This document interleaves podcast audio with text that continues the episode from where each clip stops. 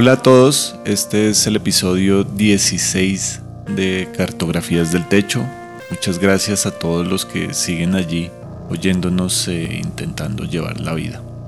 Esta segunda temporada se acerca a su final, así que si aún tienen alguna historia, testimonio o recuerdo de cómo su vida cambió o cómo están llevando esta pandemia, los invitamos a enviarla a cartografíasdeltecho.gmail.com.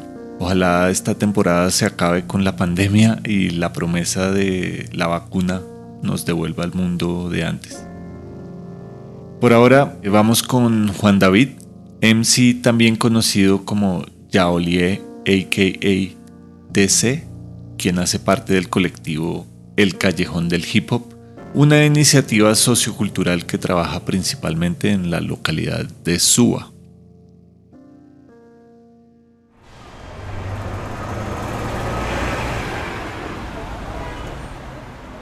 Soy cofundador del colectivo El Callejón del Hip Hop, un proceso al que pertenezco desde finales del año 2012 y en el que adelantamos actividades de trabajo social, empoderamiento cultural y generación de conciencia crítica desde la cultura hip hop.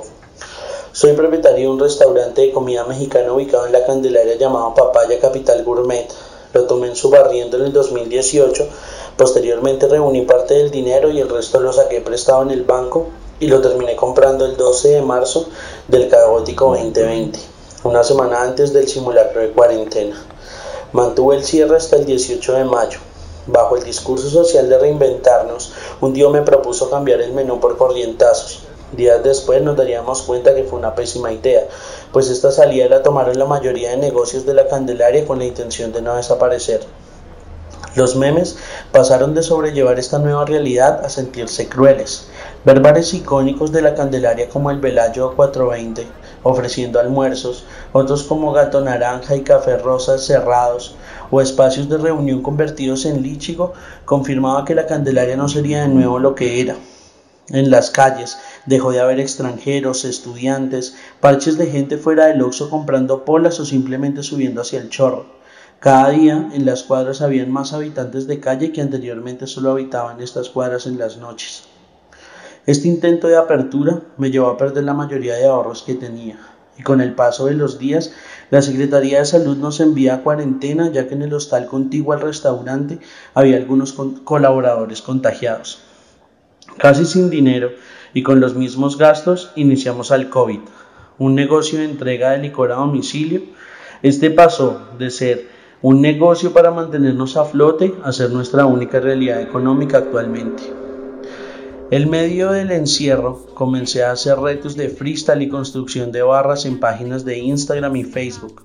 Esta migración a redes también sucedió en el colectivo, con la imposibilidad de camellar en los barrios, hicimos un festival virtual llamado En las redes del callejón y le dimos continuidad al segundo episodio del Conversa Free, un espacio pensado desde la mujer a la mujer en el hip hop.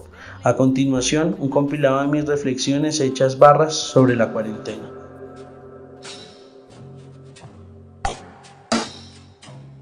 De la generación de la revolución de masas, donde la mayoría protesta sentado en su casa. No hay que le dé el poder a los que a diario sobreviven, pues la cultura del rebusque en este sistema no es crimen. El hambre se torna ley, pero no quiebran los bancos. Por el cerdo presidente y su sequito de paracos, con limosna vive el pobre humillado en los centavos. Son los tiempos de pandemia, hasta Dios es esclavo.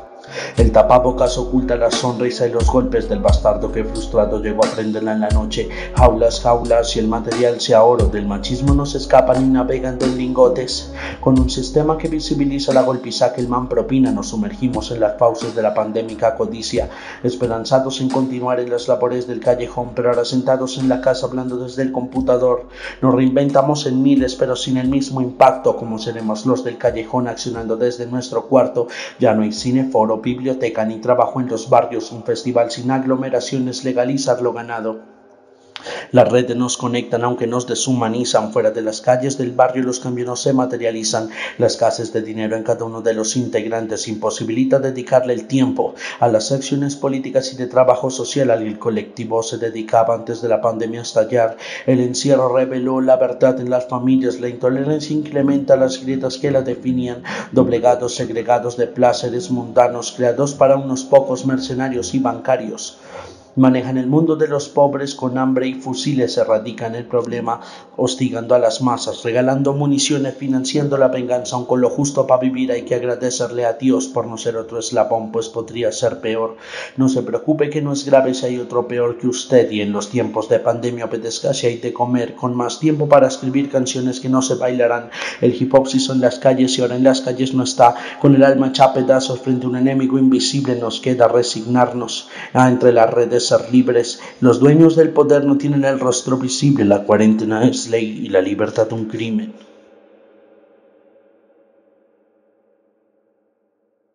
Ahora, María Cuestas, productora de cartografías del techo desde la localidad de Barrios Unidos.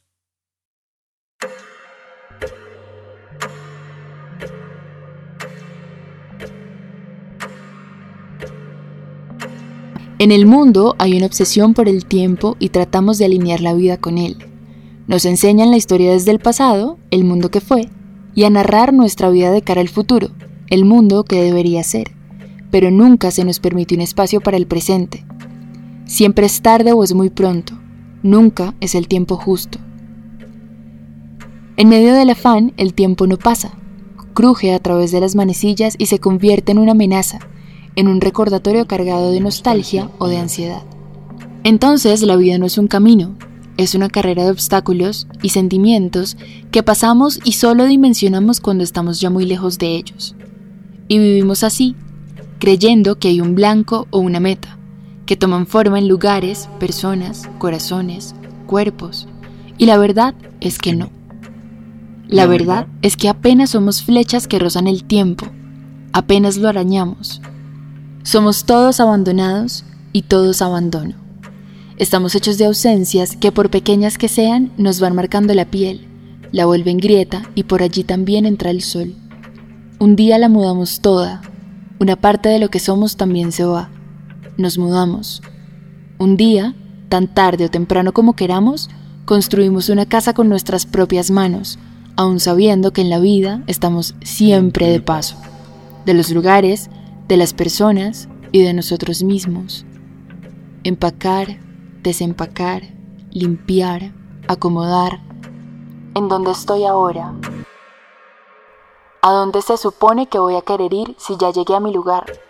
Volver, dar vuelta. Un peregrinaje inacabado, la búsqueda de un hogar que aunque me niego a creerlo soy yo misma. Todas las voces me dicen que este es un buen inicio, y yo les creo. Tengo una casa, un par de gatos que me recuerdan que siempre quiero acurrucarme en el piso y que tener donde servir el tinto es tenerlo todo. Como dice mi sobrino, esta es una casa con puertas y ventanas. Ahora me parece que la distancia transforma la capacidad de recordar la piel y el clima. Hablo sobre el calor desde el frío, del amanecer como un incendio. Hablo también de las cuerdas que se cruzan, del efecto tensor, de las dos únicas formas que conozco para sobrellevar las cosas, esquivar o atravesar. Hablo del recuerdo de un deseo que es el presente, quemarlo todo por el placer de ver arder. Pero ya lo dijeron mejor antes. Tenés que amar, amar, amar, dice Percy, y correr lo más rápido que puedas por la playa, resplandeciente, o los escombros, o el polvo Después, tenés que irte a dormir, abandonar el calor de tu cuerpo, tu corazón que late. Después, confiar.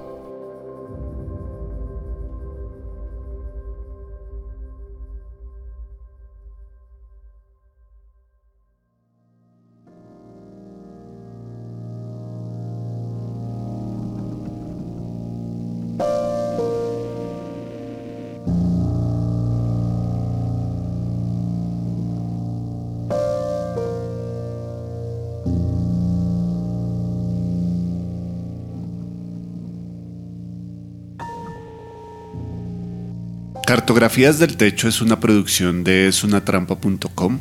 Esta segunda temporada se desarrolla en el marco de estímulos de IDARTES. Es editada por Camilo de Crispe, producida por Ricardo Guerrero, Sebastián Corcione y María Cuestas, y dirigida por quien les habla, Juan Pablo Rodríguez. Muchas gracias por escuchar.